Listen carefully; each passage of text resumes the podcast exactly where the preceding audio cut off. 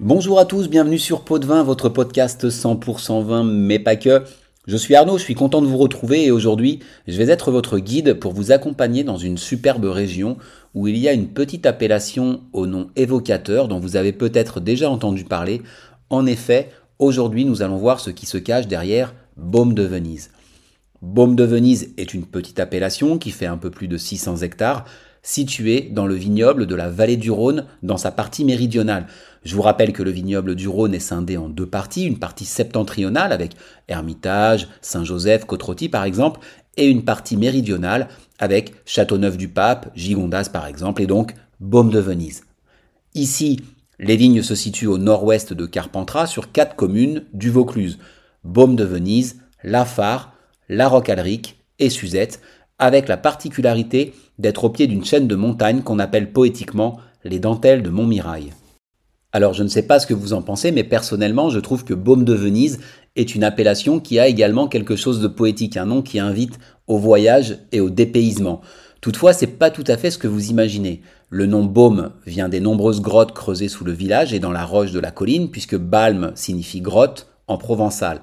Quant à Venise, il n'y a pas de lien avec la Sérénissime, puisque cela vient de Vénice, qui vient de comté vénessin, territoire qui fut la possession des papes jusqu'en 1791.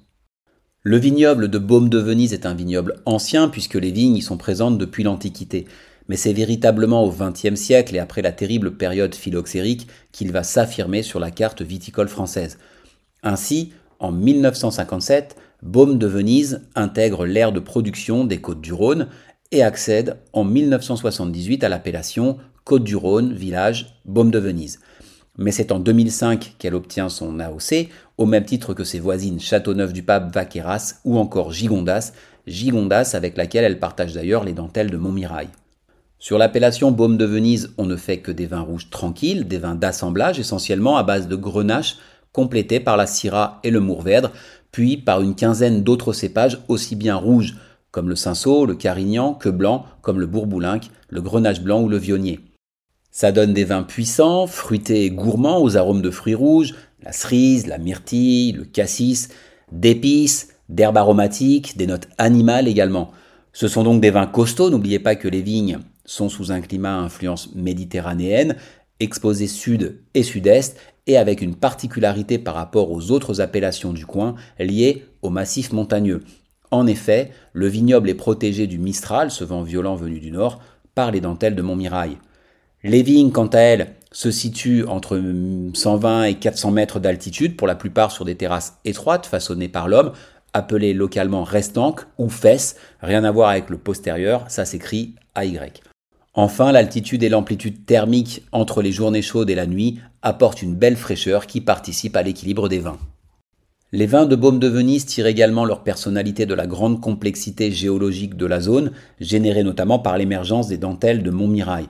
Et aujourd'hui, on distingue trois terroirs principaux. Des sols du Trias, d'abord, la période la plus ancienne de l'ère secondaire. Alors l'ère secondaire, c'est il y a entre 250 et 66 millions d'années avec des terres ocres, riches en gypse, sur les terroirs les plus élevés, idéaux pour cépages comme le grenache. Ensuite, des terres blanches d'éboulis calcaires datant du Crétacé. Ça, c'est la fin du secondaire qui correspond, si vous voulez, à la disparition des dinosaures et des reptiles marins, plus autour de la roche alrique, et des marnes grises du Jurassique, composées de limon, d'argile et de sable, au nord de la Phare. Et le Jurassique, eh bien, c'est entre le Trias et le Crétacé. Vous voilà calé en géologie.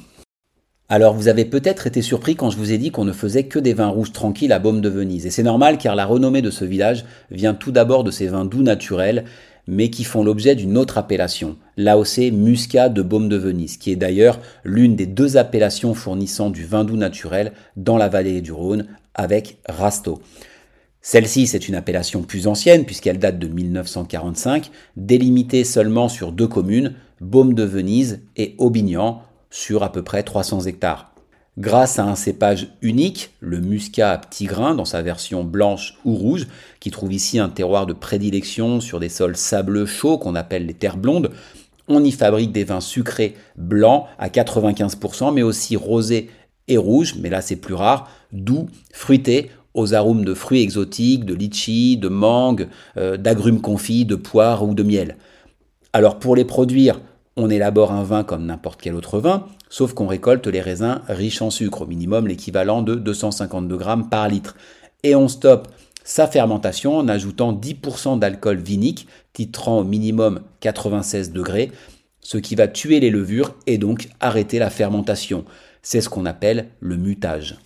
Le mutage, je vais répéter car c'est important. Vous récoltez des raisins très sucrés et faites démarrer la fermentation. Les levures mangent le sucre et le transforment en alcool.